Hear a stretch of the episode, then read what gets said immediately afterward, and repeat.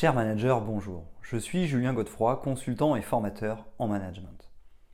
Pour progresser facilement dans votre management, je vous invite tout de suite à télécharger gratuitement mon e-book de plus de 40 conseils pour engager vos équipes. Vous trouverez le lien dans la description. Pensez aussi à vous abonner à ma chaîne YouTube pour consulter mes dernières vidéos.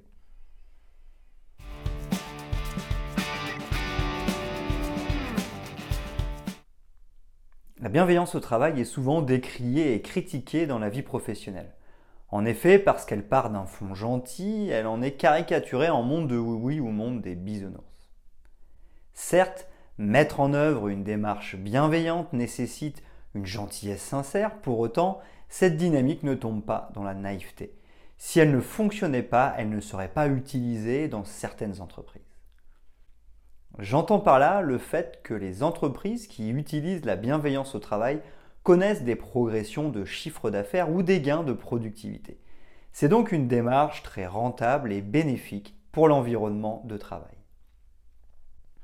Voici donc le mode de fonctionnement de la bienveillance. Avoir une attitude gentille par rapport à l'autre, ce qui a pour conséquence des gains financiers et bien évidemment humains, comme nous le verrons. C'est donc une spirale très positive qui permet de faire fonctionner le capitalisme de manière éthique. Mais avant de se lancer, il est nécessaire de bien comprendre toute la démarche.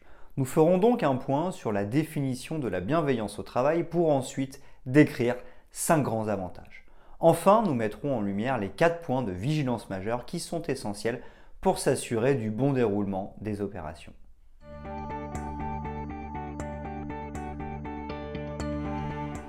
Premièrement, qu'est-ce que c'est? Voyons quelques définitions de la bienveillance au travail. Selon le Larousse en ligne, la bienveillance est une disposition d'esprit inclinant à la compréhension, à l'indulgence envers autrui. Interroger des candidats avec bienveillance. Selon l'internaute, la bienveillance est la capacité à se montrer indulgent, gentil et attentionné envers autrui d'une manière désintéressée et compréhensive. Enfin, selon le Centre national de ressources textuelles et lexicales, la bienveillance est 1. Disposition généreuse à l'égard de l'humanité, 2.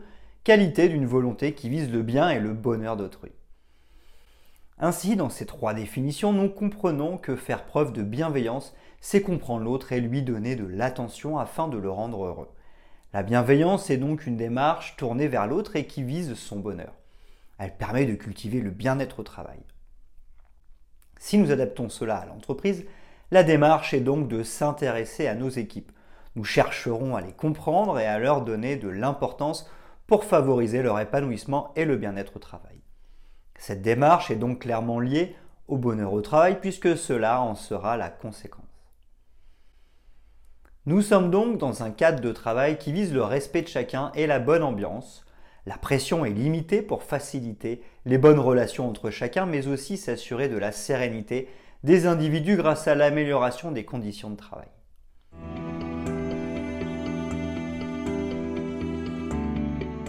Deuxièmement, les cinq grands avantages. La bienveillance entraînant un sentiment de mieux-être du salarié, nous pouvons reprendre les conclusions du MIT qui disait les salariés heureux sont deux fois moins malades, six fois moins absents, neuf fois plus loyaux, 31% plus productifs et 55% plus créatifs. Baisse de l'absentéisme et du turnover.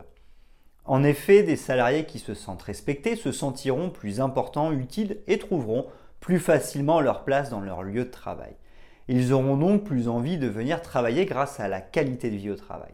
Ces employés se sentiront mieux dans leur tête et seront donc moins malades ce qui permet de diminuer l'absentéisme et le mal-être au travail.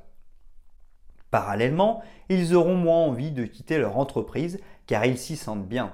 Même s'ils doivent gagner un peu plus ailleurs, ils feront le calcul entre le confort de travail et le salaire.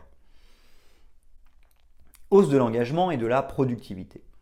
La bienveillance au travail permet de favoriser l'engagement des salariés.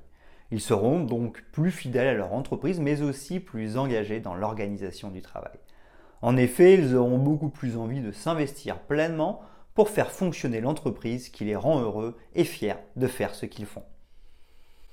Aujourd'hui, seuls 9% des employés se sentent engagés dans leur entreprise, source de l'étude Gallup. Cette démarche de bienveillance au travail est loin d'être une supercherie. Au contraire, c'est la réponse à cette situation incroyable. Moins de 10% de nos employés se sentent engagés.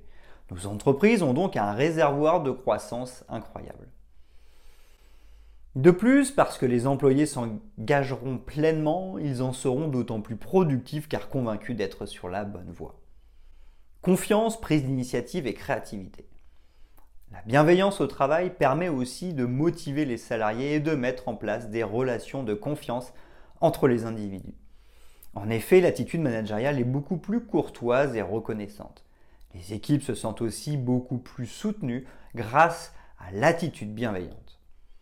La motivation des salariés les pousse à essayer de nouvelles choses pour atteindre les objectifs et les dépasser, ce qui permet de renforcer le bien-être au travail. Elles auront donc envie de prendre des initiatives et de créer de nouvelles choses pour toujours plus de performance au travail. Bonne relation et esprit d'équipe.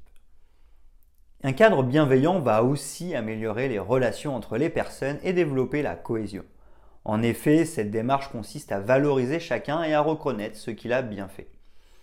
La confiance qui en découle, mais aussi le fait de se sentir respecté par les autres, nous donnera envie de les respecter à notre tour.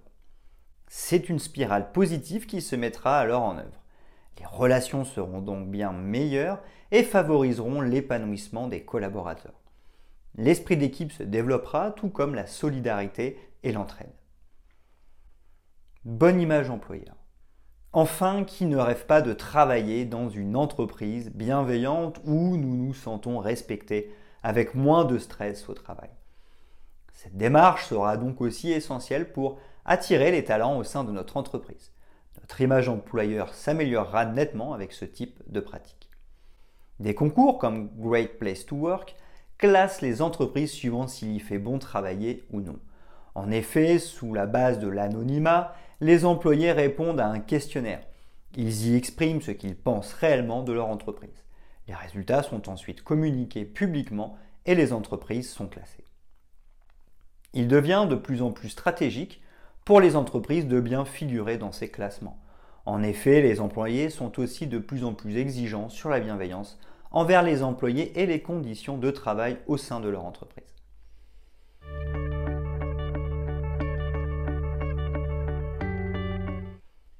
Troisièmement, les quatre points de vigilance majeure.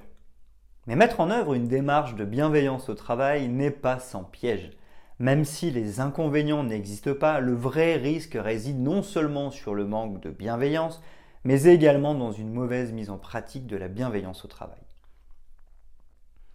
Il pourrait en découler des relations biaisées entre les personnes et des collaborations entre les personnes bancales.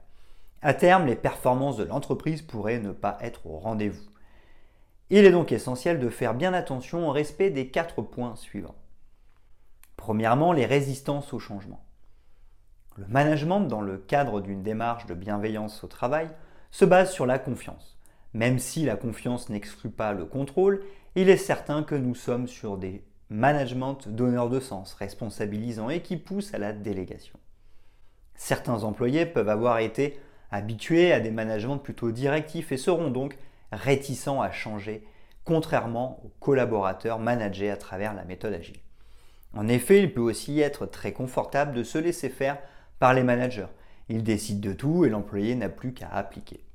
Il faudra donc se laisser le temps de manager le changement pour ne pas aller trop vite dans la mise en œuvre de la démarche de la bienveillance au travail. Attention aussi à ne pas croire que seules les anciennes générations ont été habituées au management directif et seront donc réfractaires au changement. Tout dépend des croyances, du mode de fonctionnement et de l'histoire de chacun. Il faudra donc détecter au cas par cas les personnes les plus sensibles au changement. Deuxièmement, ne pas faire copain-copain. Comme nous le verrons dans la quatrième partie, le management bienveillant va nécessiter une proximité plus importante avec nos équipes pour améliorer la qualité de vie au travail. En effet, il est très important d'apprendre à mieux les connaître pour mieux les comprendre. Pour autant, il n'est pas question de se comporter en copain-copain. Nous ne sommes pas dans l'obligation de connaître les moindres détails de leur vie personnelle ni de les inviter à manger à la maison pour savoir qui elles sont et leur donner de l'importance. Attention donc à ne pas tomber trop facilement dans la familiarité. Un respect mutuel et sincère ainsi qu'une bonne compréhension dans un environnement bienveillant permettra une bonne collaboration au travail. Trop de familiarité pourrait conduire à un mauvais positionnement de chacun alors que chacun doit tenir sa place pour favoriser la performance de l'équipe. Troisièmement, la sincérité. Le management bienveillant et le fait que chacun soit dans cette démarche ne signifie pas qu'il faut se faire des courbettes et un grand sourire tout en pensant le contraire. Ce point est crucial. Il faut de la sincérité dans la démarche. Il faut y croire et avoir envie d'être bienveillant à l'égard de ses équipes. Sinon, il ne faut pas se lancer dans cette démarche. En effet, si certains font semblant et d'autres sont sincères, il est certain que les relations entre chacun ne seront pas au même niveau. Il y aura donc de l'hypocrisie et donc des relations malsaines. Comme tout finit par se savoir, l'hypocrisie finira par se savoir. Certains se rendront donc compte que leurs collègues, voire leurs managers ont menti. La confiance sera ébranlée. Il sera donc impossible de motiver les équipes et de poursuivre la démarche. De plus, les relations seront cassées et il sera extrêmement difficile de recoller les morceaux. L'hypocrisie et le manque de sincérité peuvent donc décrédibiliser toute la démarche. Quatrièmement, le droit à l'erreur. Enfin, la bienveillance au travail nécessite un droit à l'erreur pour chacun. En effet, la prise d'initiative et la créativité conduiront à tester de nouvelles choses. Certaines fois, des erreurs seront donc commises et nous devrons alors les accepter, car elles font partie de la démarche. De plus, il faudra réagir avec grande bienveillance face à ces erreurs. Comme avec nos enfants, ils testeront certaines choses. Il faut être particulièrement bienveillant pour ne pas casser leur esprit d'initiative et leur créativité.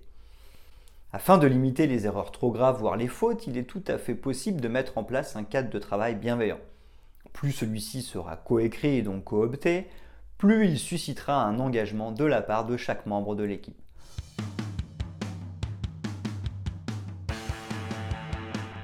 Pour compléter cette vidéo, je vais rebondir sur le dernier point. En effet, ce n'est pas parce que le management en place est bienveillant qu'il n'existe pas de cadre de travail. La bienveillance est loin d'être laisser tout faire. Ensuite, il existe un paradoxe fondamental que je souhaite évoquer dans la bienveillance. Pour garantir la bienveillance, nous ne pouvons pas toujours être bienveillants. Par exemple, un collaborateur qui ne respecte pas les règles du jeu ne pourra pas poursuivre l'aventure. Il risquerait de compromettre toute la démarche. Certes, nous pouvons être bienveillants dans la forme. Cependant, dans le fond, il nous faudra trouver un accord pour mettre un terme à son aventure.